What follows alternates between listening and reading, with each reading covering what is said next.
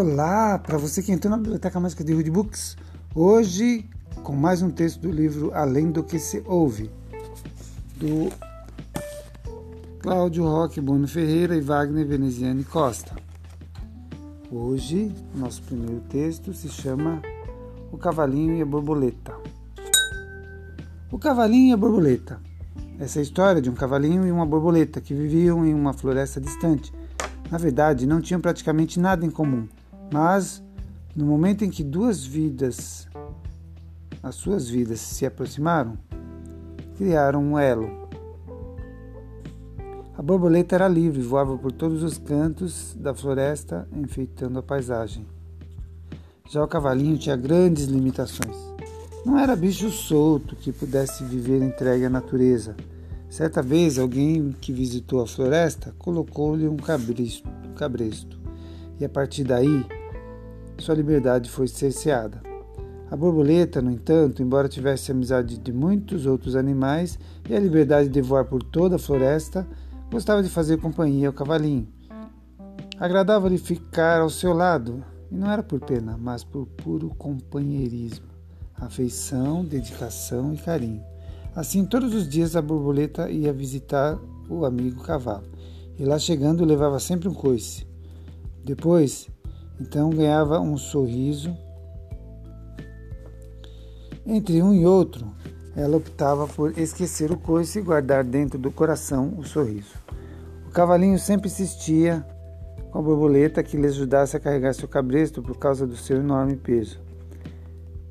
Ela, muito carinhosamente, tentava de todas as formas ajudá-lo, mas isso nem sempre era possível, por ser ela uma criaturinha muito frágil. Os anos se passaram e uma manhã de verão a borboleta não apareceu para visitar o companheiro. Ele nem percebeu, preocupado que ainda estava em se livrar do cabresto. E vieram outras manhãs, mais outras manhãs, de outras, até que chegou o inverno e o cavalinho sentiu-se só. Finalmente percebeu a ausência da borboleta. Resolveu então sair do seu canto e procurá-la. Caminhou por toda a floresta a observar cada cantinho onde ela pudesse ter se escondido e não a encontrou. Cansado, deitou-se sobre uma árvore. Logo em seguida, um elefante aproximou-se e lhe perguntou quem era ele e o que fazia por ali. Eu sou o cavalo do cabresto e estou procurando uma borboleta que sumiu. Ah, então você é o famoso cavalinho. Famoso eu? Como assim? É que eu tive uma grande amiga que me disse ser também sua amiga e falava muito bem de você. Mas afinal, qual borboleta você está procurando? Uma borboleta colorida, alegre, que sobrevoava a floresta todos os dias para visitar todos os animais amigos. Nossa, era justamente dela que eu estava falando. Não ficou sabendo?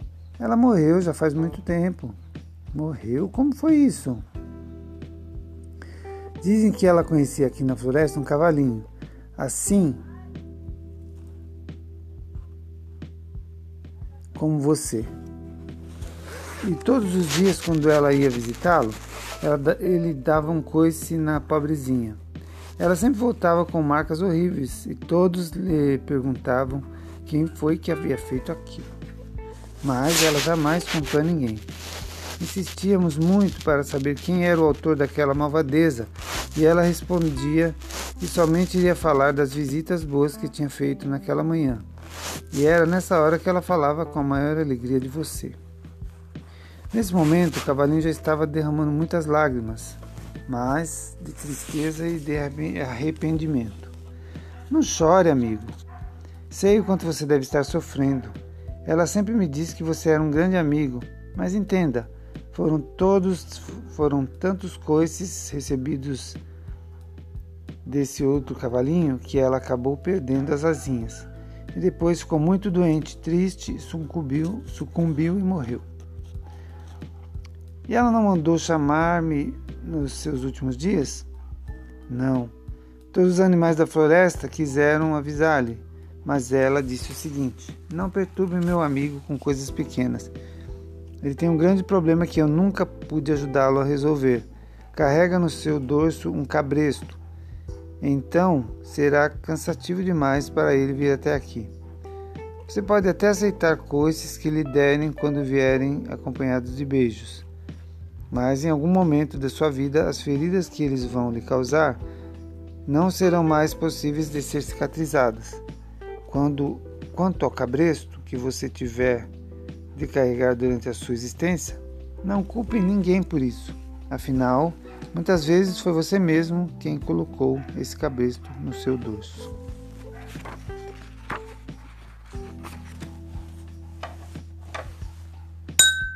Outro texto.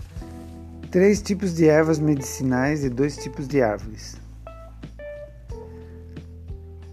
Há várias espécies de flores, árvores e ervas diferentes em tamanho, forma e denominação. Ao redor do mundo há uma nuvem densa e vasta que faz com que a chuva caia em todas as partes.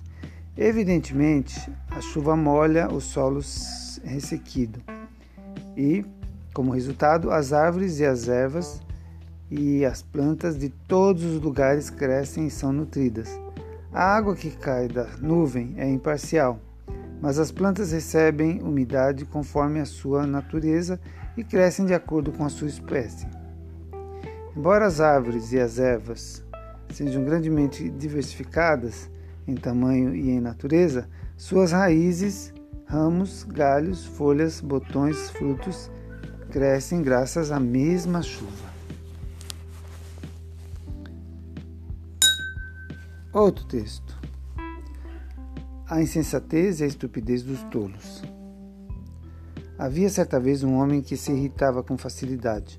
Um dia, dois amigos estavam conversando a respeito do homem irritadiço, em frente à casa onde ele vivia. Um dizia ao outro: Ele é um bom homem, mas é impaciente demais tem temperamento explosivo e se zanga rapidamente. O homem irritadiço, ouvindo essa observação, irrompeu da casa e atacou os dois amigos. Bateu, chutando e magoando-os. Esse fato nos ensina que quando um sábio é advertido acerca de seus erros, refletirá sobre isso e melhorará sua conduta. Quando, entretanto, um insensato tem má conduta apontada, não somente desprezará o aviso, como também continuará a repetir o mesmo erro. Outro texto. A inveja. Havia um homem rico, porém tolo. Ao ver uma bela mansão de três pavimentos, invejou-a e decidiu construir um igual, julgando-se suficientemente rico para tal empreendimento. Contratou um carpinteiro e lhe ordenou que construísse sua mansão. O carpinteiro começou imediatamente a construir o alicerce para depois fazer sucessivamente o primeiro, o segundo e o terceiro andares.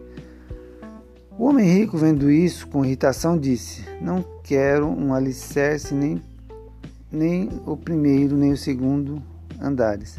Apenas quero o lindo terceiro pavimento. Construa-o rapidamente. Um tolo, portanto, Pensa apenas nos resultados, impacientando-se com o esforço necessário para conseguir os bons resultados. Nada de bom pode ser obtido sem esforço, assim como não se pode construir um terceiro pavimento sem que se faça primeiro o alicerce, o primeiro e o segundo andares. O outro tolo estava certa vez fervendo mel. Recebendo inesperada visita de um amigo, ofereceu-lhe ofereceu um pouco de mel, mas como estava muito quente, tentou esfriá-lo com um abanador, sem retirar o mel do fogo. Da mesma maneira, era impossível obter-se o mel da fresca sabedoria, sem que o primeiro remova o fogo das paixões e dos desejos mundanos. Outro texto. A mente humana.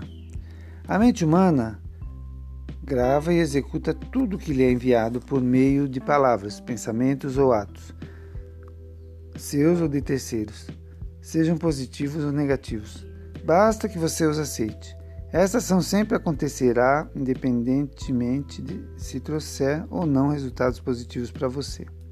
Um cientista de Phoenix, Arizona, queria provar essa teoria Precisava de um voluntário que chegasse às últimas consequências. Conseguiu um em uma penitenciária. era um condenado à morte que seria executado na penitenciária de St. Louis, no estado do Missouri, onde existe pena de morte executada em cadeira elétrica.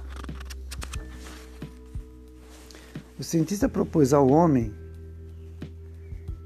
o seguinte: ele participaria de uma experiência científica na qual seria feito um pequeno corte no pulso, o suficiente para gotejar o seu sangue até a gota final.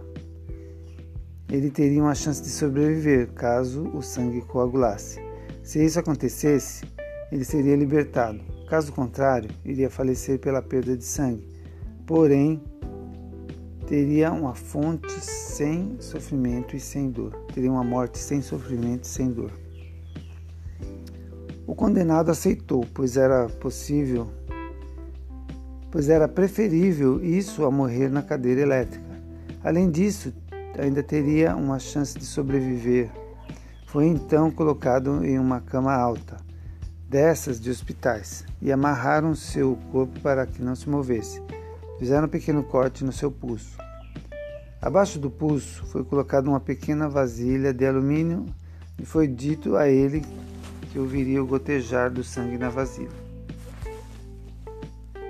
O corte foi superficial e não atingiu nenhuma artéria ou veia, mas foi suficiente para que ele sentisse que o pulso foi cortado. Sem que ele soubesse, debaixo da cama havia um frasco de soro com uma pequena válvula. Ao cortar o pulso, abriram a válvula do frasco para que acreditasse que era sangue dele que estava caindo na vasilha de alumínio. Na verdade, era o soro do frasco que gotejava. De 10 em 10 minutos, o cientista, sem que, sem que o condenado visse, fechava um pouco a válvula do frasco e o gotejamento diminuía. Esse acreditava que era seu sangue que estava diminuindo. Com o passar do tempo, foi perdendo cor e ficando cada vez mais pálido. Quando o cientista fechou por completo a válvula, o voluntário teve uma parada cardíaca e faleceu, sem ter perdido uma gota de sangue sequer. O cientista conseguiu provar que a mente humana cumpre ao pé da letra tudo que lhe for enviado e aceito por seu hospedeiro, seja positivo ou negativo. E sua ação envolve todo o organismo, seja na parte orgânica ou psíquica. Essa história é um alerta para filtrarmos o que enviamos para a nossa mente, pois ela não distingue o real da ficção e o certo do errado, simplesmente grava e cumpre o que está sendo enviado. Quem pensa em fracassar já fracassou mesmo antes de tentar. Somos o que pensamos e acreditamos ser. Pensar é realizar. Cabe a você decidir somente o que deve pensar.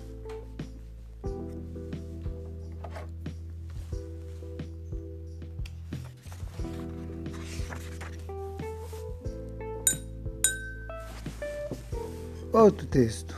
Falcão. Certa manhã, o incomparável guerreiro mongol Gengis Khan e sua corte saíram para caçar, enquanto seus companheiros levavam flechas e arcos. Gengis Khan carregava o seu falcão favorito no braço, que era melhor e mais precioso do que qualquer flecha, porque podia subir aos céus e ver tudo aquilo que o ser humano não consegue enxergar. Entretanto, apesar de todo o entusiasmo do grupo, não conseguiu encontrar nada. Decepcionado, o Gengis Khan voltou ao seu acampamento, mas, para não descarregar sua frustração nos companheiros, separou-se da comitiva e resolveu caminhar sozinho. Tinha permanecido na floresta mais tempo do que esperado, e Khan parecia estar muito cansado com sede. Por causa do calor do verão, os riachos estavam secos não conseguia encontrar nada para beber até que, milagre, viu um fio de água descendo de um rochedo à sua frente. No mesmo instante, retirou o facão do seu braço, pegou o pequeno cálice de prata que sempre carregava consigo, demorou um longo tempo para preenchê-lo. Quando estava prestes a levá-lo aos lábios, o falcão levantou voo, arrancou o copo de suas mãos, levando-o para longe, atirando para longe. Gengis Khan ficou furioso, mas era seu animal favorito. Talvez estivesse também com sede. Apanhou o cálice, limpou a poeira e tornou a enchê-lo. Com o copo pela metade, o falcão arrancou novamente, derramando líquido. Gengis Khan adorava seu animal, mas não sabia mas sabia não poder deixar-se desrespeitar em nenhuma circunstância, já que alguém podia estar assistindo a cena de longe e mais tarde contaria a seus guerreiros que o grande conquistador era incapaz de domar uma simples ave. Dessa vez tirou a espada da cintura, pegou o cálice e começou a enchê-lo, mantendo um olho na fonte e outro no falcão. Assim que viu ter água suficiente e quando estava pronto para beber, o falcão de novo levantou voo e veio em sua direção. Khan, em um golpe certeiro, atravessou seu peito, mas o fio d'água havia secado. Decidido a beber de qualquer maneira, subiu o rochedo em busca da fonte. Para sua surpresa, havia realmente uma poça d'água no meio dela. Morta, uma das serpentes mais venenosas da região.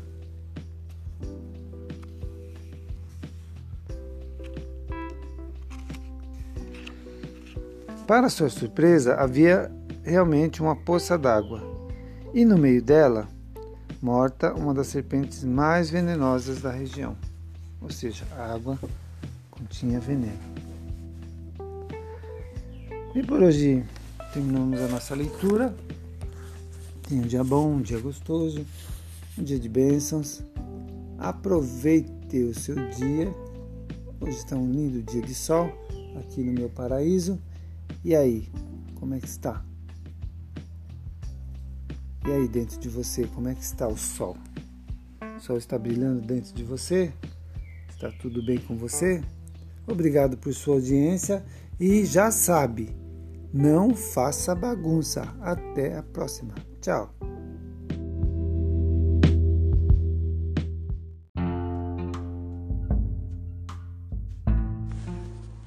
Bom dia!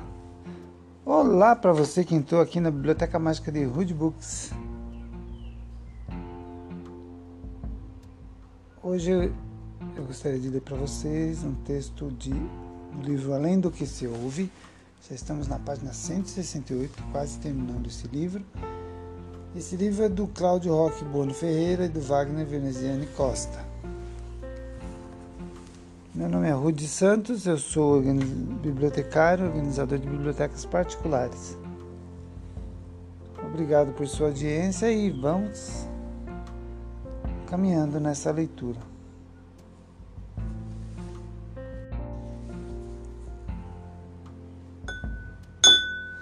Primeiro texto.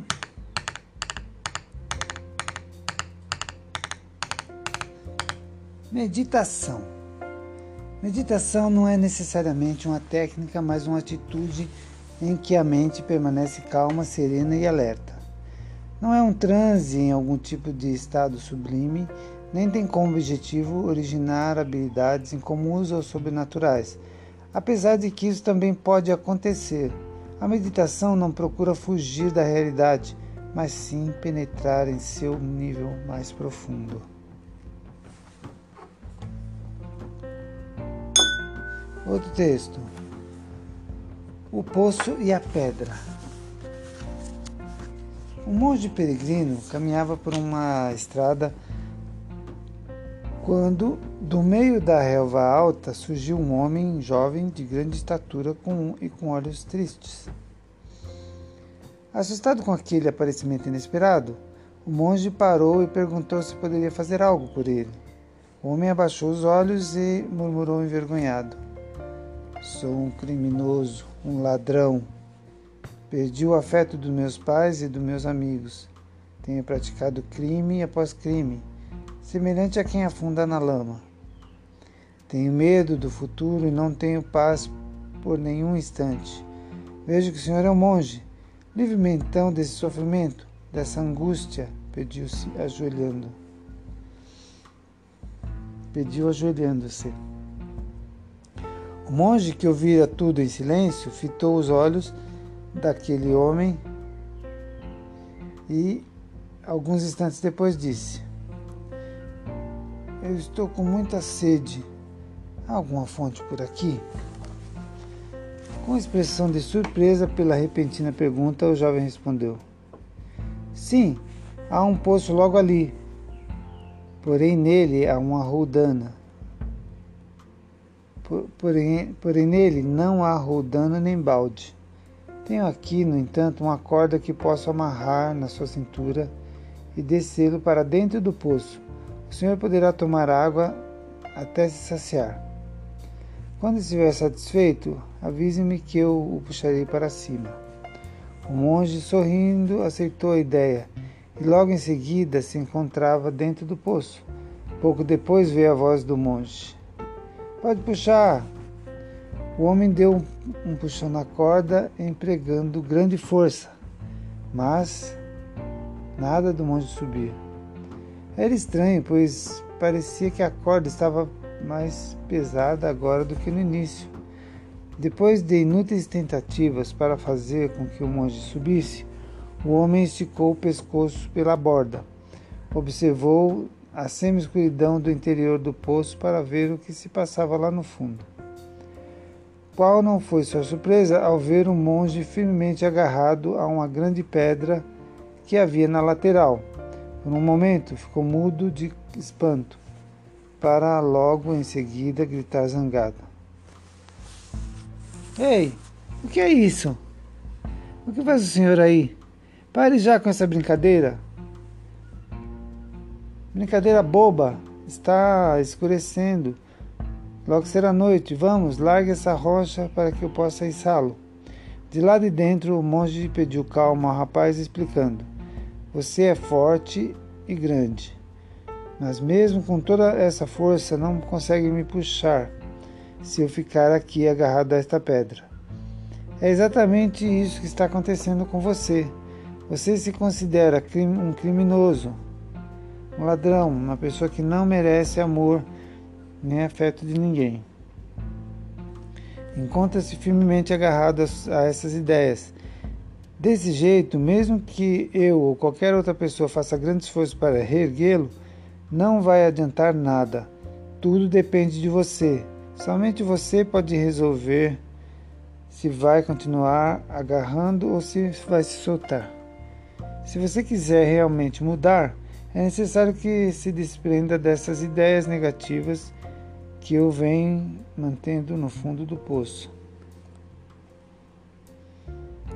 Desprenda-se, liberte-se, abandonemos as pedras da ignorância e do medo que nos mantém prisioneiros de nossas próprias imperfeições, nos poços do egoísmo e do orgulho.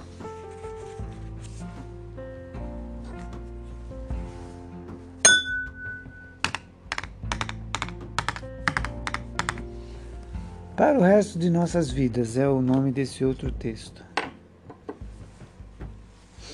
Existem coisas pequenas e grandes coisas que levaremos para o resto de nossas vidas. Pode ser que sejam poucas, quem sabe sejam muitas. Depende de cada um. Depende da vida que cada um de nós levou. Levaremos lembranças, coisas que sempre serão inesquecíveis para nós, coisas que nos marcarão, que mexeram com a nossa existência em algum instante. Provavelmente iremos colecionando essas coisas no decorrer de nossa existência colocando em ordem de grandeza e cada detalhe que nos foi importante. Cada momento que interferiu em nossos dias, que deixou marcar, marcas, cada instante que foi cravado em nosso peito como uma tatuagem. Marcas. Isso, são marcas algumas mais profundas, outras superficiais, porém terão algo significante também. Serão detalhes que guardaremos dentro de nós e que, se encontrarmos, se contarmos para parceiros, talvez não tenha a menor importância, pois somente nós saberemos o que foi incrível e o quanto foi incrível vivê-los. Poderá ser uma música, quem sabe um livro, talvez uma poesia, uma carta ou um e-mail, uma viagem, uma frase que alguém nos tenha dito em um momento certo. Poderá ser um raiar de sol, um buquê de flores que se recebeu, um cartão de Natal, uma palavra amiga, um momento preciso. Talvez venha a ser um sentimento que foi abandonado, uma decepção, a perda de alguém querido, um certo encontro casual, um desencontro proposital. Quem sabe seja uma amizade incomparável, um sonho que foi realizado depois de muita luta ou que deixou de existir por puro fracasso. Pode ser simplesmente um instante, um olhar, um sorriso, um perfume, um beijo. Para o resto de nossas vidas, levaremos pessoas guardadas dentro de nós. Umas porque nos dedicaram um carinho enorme, outras porque foram objetos de nosso amor. Ainda outras por terem nos magoado profundamente. Quem sabe haverá algumas que deixarão marcas profundas por terem passado tão rapidamente em nossas vidas e ainda assim conseguiram plantar dentro de nós tanta coisa boa. Lá na frente é que poderemos realmente saber a qualidade de vida que tivemos. A quantidade de marcas que conseguimos carregar conosco e a riqueza que cada uma delas guardou dentro de si, bem lá na frente poderemos avaliar do que exatamente a nossa vida foi feita: de amor ou de rancor, se de alegrias ou de tristezas, se de vitórias ou de derrotas, se de ilusões ou de realidades. Pense sempre que hoje é apenas o começo de tudo. Que se houver algo errado, ainda está em tempo de ser mudado, e que o resto de nossas vidas, de certa forma, ainda está em nossas mãos.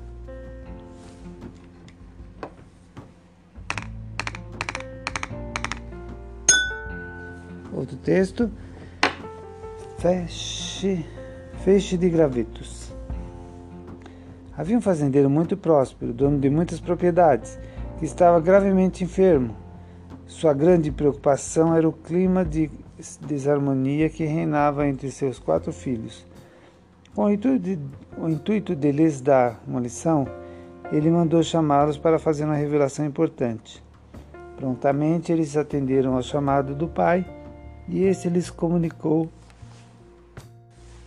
a seguinte decisão. Como vocês sabem, não me resta muito tempo de vida. Quero aproveitar para avisá-los que eu vou deixar todos os meus bens para apenas um de vocês. Os filhos, espantados, entreolharam-se e surpresos ouviram o que mais o pai tinha ainda para lhes dizer. Vocês estão vendo aquele feixe de gravetos ali atrás da porta? Será o meu herdeiro aquele que conseguir partir o feixe ao meio apenas com as mãos.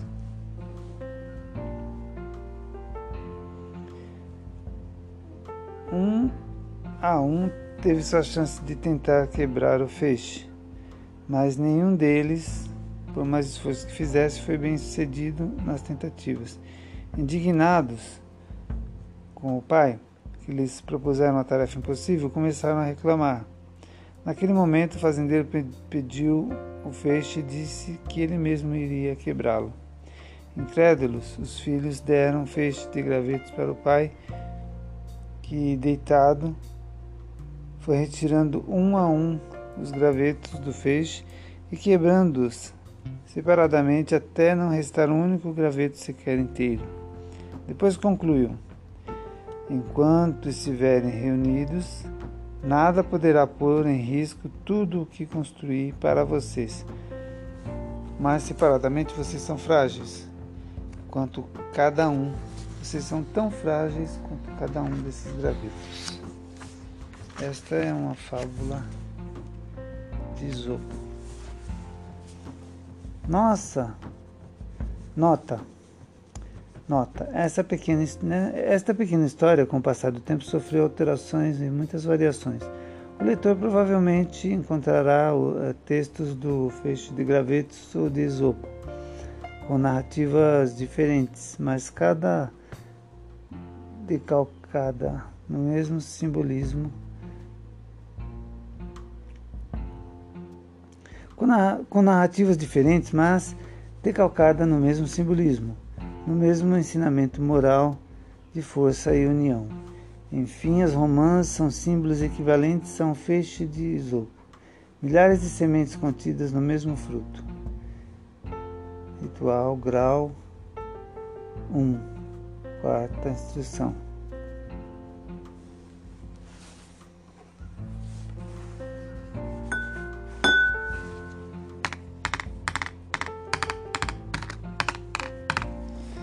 fio de Ariadne. O rei Mimos declarou guerra a Atenas, porque o seu filho Andrógeo foi morto por ordem do rei Egeu, para poder celebrar a paz. Atenas submetera-se a pagar a Creta um terrível tributo anual, mandar sete adolescentes do sexo feminino e sete do masculino, que lá seriam expostos à ferocidade do Minotauro, um monstro meio homem, meio touro, que se nutria de carne humana. Chegado o tempo da remessa dessas vítimas, Teseu, filho de Egeu, fez questão de acompanhá-las. O Minotauro vivia no labirinto, construção engenhosa feita para desnortear quem lá penetrasse, pois nunca encontraria saída. Aconteceu, porém, que Ariadne, filha de Mimos, apaixonou-se por Teseu e lhe deu um novelo de fio de lã. Para que marcasse o caminho na ida e lhe orientasse a saída.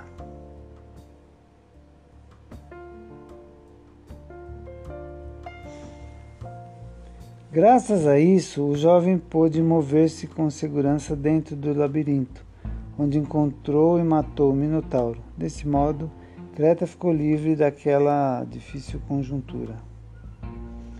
Mitologia grega, o Minotauro. Nota.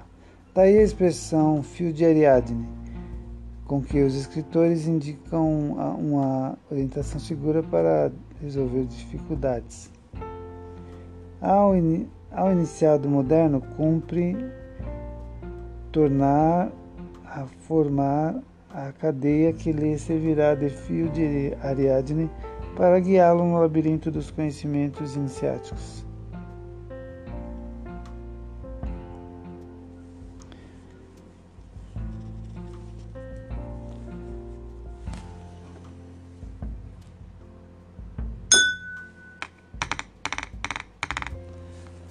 Outro texto, Ocidente, Libra, é o sétimo.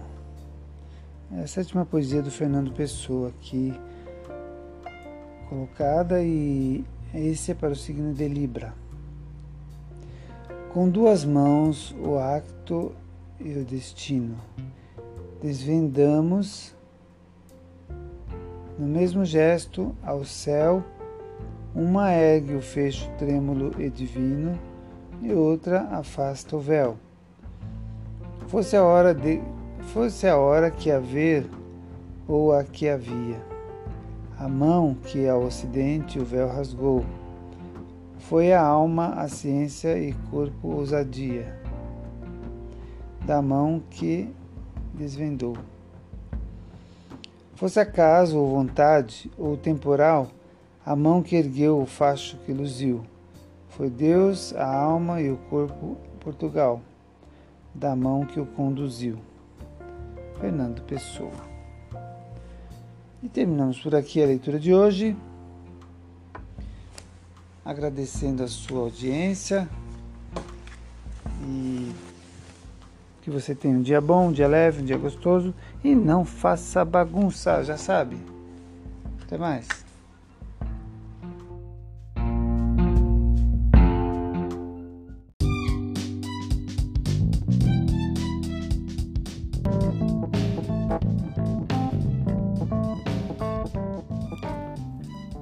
Olá para você que entrou na Biblioteca Mágica de Rude Books. Eu sou Rude Santos, bibliotecário, organizador de bibliotecas particulares. Hoje eu vim ler para você um texto de um livro chamado Além do que se ouve. Esse texto se chama Os Biscoitos Roubados. Certo dia, uma moça estava à espera de seu voo na sala de embarque do aeroporto. Como precisava esperar por muitas horas, a jovem resolveu comprar um livro para passar o tempo. Também comprou um pacote de biscoitos. Então ela achou uma poltrona em uma parte reservada do aeroporto para que pudesse descansar em paz. Ao lado dela sentou um homem. Quando ela pegou o primeiro biscoito, o homem também pegou um. Ela ficou indignada, mas não disse nada e pensou consigo. Mas que cara de pau! Se eu tivesse mais disposta, daria-lhe um soco no olho para que ele nunca mais esquecesse. Cada biscoito que ela pegava, o homem também pegava um. Aquilo deixava ela tão indignada que não conseguia reagir. Estava apenas um biscoito e ela pensou: o que será que o abusado vai fazer agora? Então o homem dividiu o biscoito ao meio, deixando a outra metade para ela. Aquilo a deixou irada e bufando de raiva. Ela pegou seu livro e suas coisas e dirigiu-se ao embarque. Quando sentou confortavelmente em seu assento, para surpresa dela, seu pacote de biscoito estava em, ainda intacta, dentro da sua bolsa. Ela se sentiu extremamente envergonhada, pois quem estava errada era ela, e já não havia mais tempo para pedir desculpa. O homem dividiu os seus biscoitos sem se sentir indignado, ao passo que isso a deixaria muito transtornada. Em nossas vidas, por, por vezes, estamos comendo os biscoitos dos outros e não temos a consciência de que quem está errado somos nós. Outro texto. O Pelicano. Alegoria cristã templária maçônica.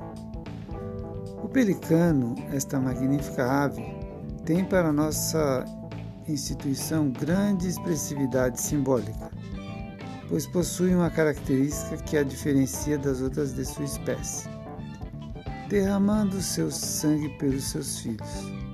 É um símbolo que foi adotado pela maçonaria, por herança templária, porque, na antiga era cristã, ele era considerado o emblema do, do Salvador que derramou seu sangue pela humanidade. A esta interpretação, os místicos aplicaram outro significado. Esse indica que, na medida em que transferimos a outros as nossas aquisições intelectuais e habilidades, também alimentamos as nossas vidas. Além disso, é, e por isso, desenvolvemos um caráter íntegro e uma personalidade virtuosa Assim, com o passar dos anos, essa atitude reflete em boas ações que perduram muito adiante do horizonte de nossas vidas. O pelicano é também o emblema, o emblema mais significativo da caridade. E como retira de suas entranhas o alimento para seus filhos, muitos veem nele o mais belo símbolo do amor materno. Nota: a figura do pelicano alimentando sua progenie com o próprio sangue é uma alegoria. O que ocorre na natureza é que o pelicano frequenta, frequentando as costas, as margens dos lagos e dos rios, alimenta-se, sobretudo, de peixes. Debaixo de sua mandíbula inferior, prende uma bolsa de pele nua, onde armazena o alimento. Quando retorna ao ninho, abre a pele nua onde armazenou o alimento. Quando retorna ao ninho, abre seu grande bico para que os filhotes se alimentem dos peixes retidos na bolsa. Ao se esgotarem os peixes da bolsa, o peito da mamãe pelicano fica com resíduos de carne e sangue dos peixes. Os filhotes estão ainda famintos bicam o peito da mãe devorando o que restou da refeição. Com as crianças também, como as crianças também lambem o prato. Daí surgiu a metáfora. entre aspas, saiu das antigas universidades, dos templos fechados para entrar nos laboratórios. É como o pelicano que dá seu sangue para alimentar sua progenie. Ritual 3, ritual grau 3, preparação do candidato.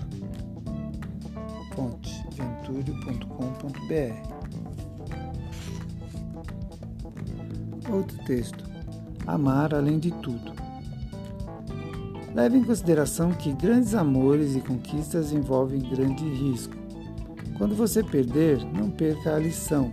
Siga os três R's: respeito a si mesmo, respeito aos outros, responsabilidade por todas as suas ações. Lembre-se que não conseguir o que você quer é algumas vezes um grande lance de sorte, um grande lance de sorte. 5. Aprenda as regras de maneira que saiba quebrá-las da maneira mais apropriada. 6. Não deixe uma disputa por questões menores ferir um grande amigo. 7. Quando você perceber que, que cometeu um erro, tome providências imediatas para corrigi-lo. 8. Passe algum tempo sozinho todos os dias. 9. Abra seus braços para mudanças, sem abrir mão de seus valores. 10. Lembre-se de que o silêncio é algumas vezes a melhor resposta. 11. Viva uma vida boa e honrada Assim, quando você ficar mais velho e pensar no passado, poderá obter prazer uma segunda vez. 12. Uma atmosfera de amor em sua casa é fundamento para a sua vida. 13. Em discordâncias com, esses, com entes queridos, trate apenas da situação corrente, não levante questões passadas. 14. Compartilhe seu conhecimento.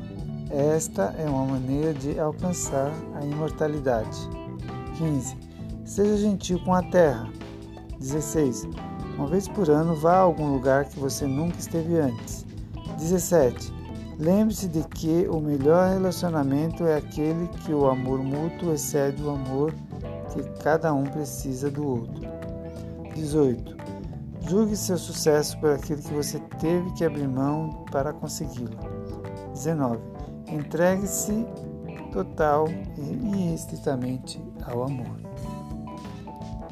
Outro texto. Uma linda história. Uma mulher saiu de sua casa e viu três homens com longas barbas brancas sentados à frente ao quintal dela. Ela não os reconheceu, então disse: Acho que não os conheço, mas devem estar com fome. Por favor, entrem e comam algo. O homem da casa está? perguntaram. Não, disse ela, está fora. Então não podemos entrar, eles responderam. À noite, quando o marido chegou, ela contou-lhe o que aconteceu e ele disse à esposa: Vá e diga que estou em casa e convide-os a entrar. A mulher saiu e convidou-os a entrar. Não podemos entrar juntos, responderam. Por que isso? Ela quis saber. Um dos velhos explicou-lhe.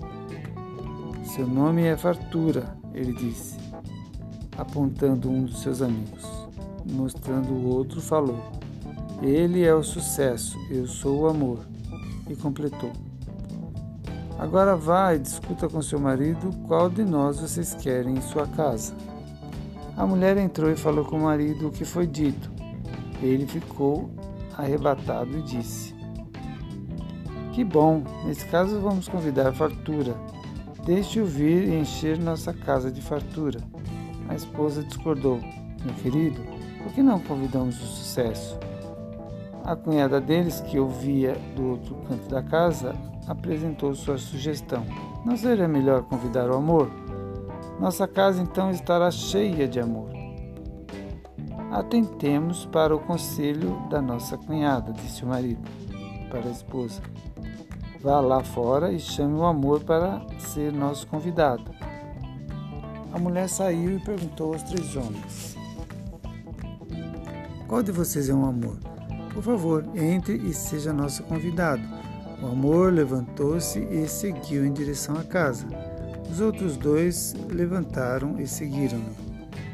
Surpresa, a senhora perguntou-lhes. Apenas convidei ao amor, por que vocês entraram? Os velhos homens responderam juntos. Se você convidasse o fartura ou o sucesso, os outros dois esperariam aqui fora. Mas se você convidar o amor, onde ele for, iremos com ele. Onde há amor, há também fartura e sucesso. Nosso desejo para você. Onde há dor, desejamos paz e perdão. Onde há dúvidas próprias, desejamos confiança renovada em sua capacidade de lidar com elas. Onde há cansaço ou exaustão, desejamos compreensão, paciência e força renovada. Onde há medo, desejamos amor e coragem. Outro texto. A vida em abundância. Um dia, um pai grande, um grande empresário, de família muitíssimo rica, levou seu filho de seis anos para viajar até um lugarejo com o firme propósito de mostrar ao menino como é que as pessoas pobres podem viver em um mundo onde só ricos e poderosos têm vez e voz. Passaram dois dias e duas noites no sítio de uma família bem pobrezinha. Quando voltaram para casa, o pai perguntou ao filho: E aí, filhão, como foi a viagem para você? Muito boa, papai, respondeu o pequeno. Você viu, filho, como as pessoas pobres podem ser? Não sei como é que existe gente assim no mundo. Não é, filhão? Sim, pai, retrucou o filho. É que você... E o que você aprendeu com tudo o que viu nesses dias naquele lugar paupérrimo? O menino respondeu: É, pai. Eu vi que nós temos um cachorro em casa e eles têm quatro. Nós temos uma piscina que alcança o meio do jardim. Eles possuem um riacho que não tem fim.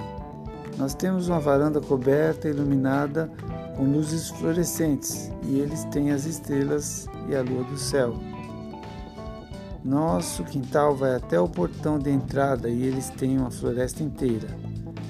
Nós temos alguns canários que vivem presos em uma gaiola e eles têm todas as aves que a natureza pode oferecer-lhes e soltas. Nossa comida é toda industrializada e muitas vezes congelada.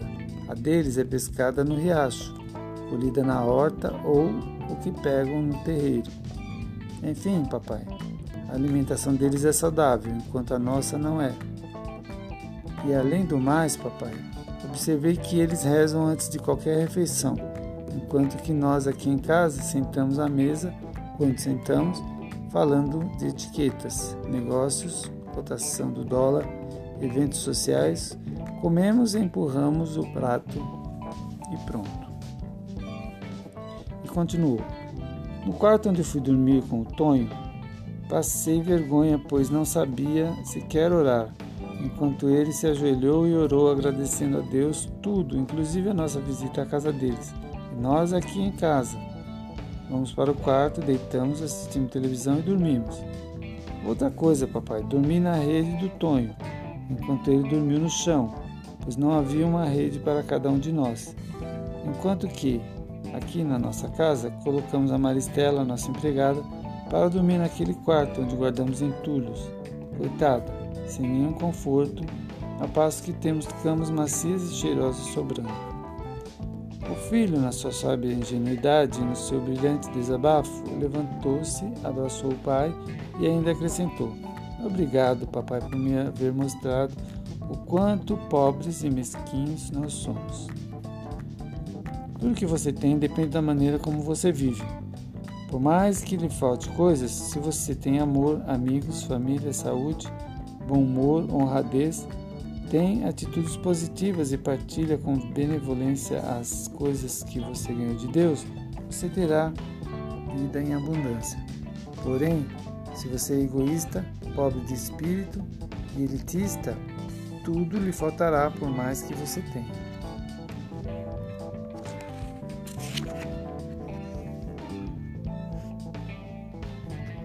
E aqui terminamos a nossa leitura de hoje do livro Além do que se ouve e até a próxima leitura. Tenha um bom dia, um dia gostoso, um dia maravilhoso Um dia de muitas bênçãos, um dia de muita alegria, como nunca teve em sua vida. Abraço a todos e, já sabe, não faça bagunça. Até a próxima leitura.